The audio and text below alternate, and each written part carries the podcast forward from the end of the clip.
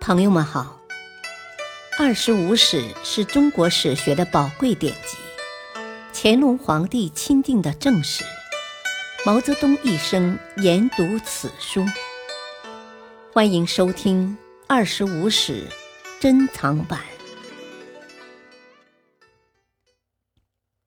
第四部《三国志》传记第十四，赵云。蒋琬。三。建兴十二年（两百三十四年）八月，诸葛亮死于前线。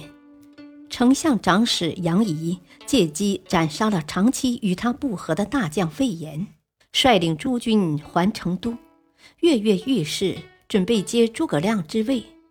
但后主却命蒋琬以尚书令总统国事。次年春。又拜蒋琬为大将军，兼领益州刺史。当时蜀中新丧主帅，远近危悚，人心恐慌。诸葛亮的死讯传到东吴，东吴即在巴丘（今湖南岳阳）增军万人，想趁魏军反攻蜀汉之际分割蚕食蜀汉。蒋琬针锋相对，在白帝（今四川奉节）。增加守军。这时，右中郎将宗预出使吴国，孙权问他：“东吴与西蜀共为一家，为什么你国还要增加白帝的守军？”宗预也不示弱，随即回道：“东吴增加巴丘之军，西蜀增加白帝之兵，据世事使然，不足以相问。”蒋琬虽被越级提拔，位居群僚之上，但他既无气容，又无喜色，神态举止如同平日，于是众望见福，内政外交迅速稳定。但杨仪却大发怨言，蒋琬将他流放到汉家。后来杨仪又因上书诽谤而被令自杀。蒋琬执政的障碍。遂被铲除。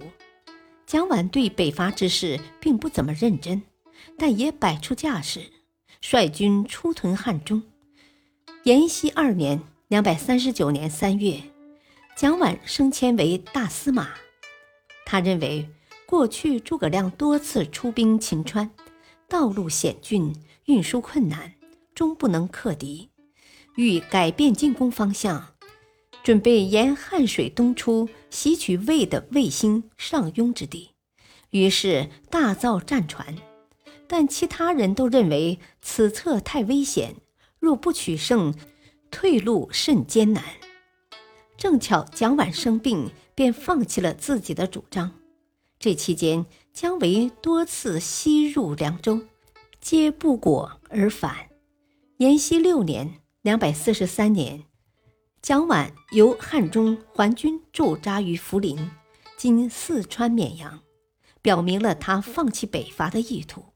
从此，蜀国由战略进攻阶段转入战略防守阶段。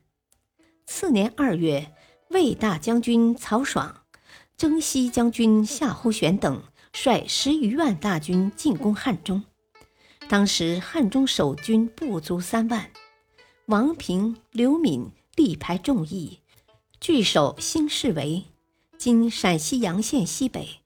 大将军费祎自成都率军增援，曹军急退。可见此时蜀国还有足够的力量与曹魏相持。蒋琬多病，主动表示愿把部分职权让与费祎、董允。于是费祎领益州刺史，董允。加辅国将军，并代理尚书令。延熙九年（两百四十六年）冬，蒋琬病死，共执政十二年，约五十八岁。平。蒋琬执政期间，大体都继承了诸葛亮的成规，因循不变。在外交方面，仍东联孙吴。在内政方面，仍重用荆楚人士，排斥益州土著人才。另外，在他执政期间，外臣与内臣的权争，军权与臣权的斗争，也略见端倪。诸葛亮以丞相秉国，而蒋琬只是低级的大司马，这明显反映出后主不欲蒋琬步诸葛亮后尘的意图。感谢收听，下期播讲传记第十五，费祎、邓芝。敬请收听，再会。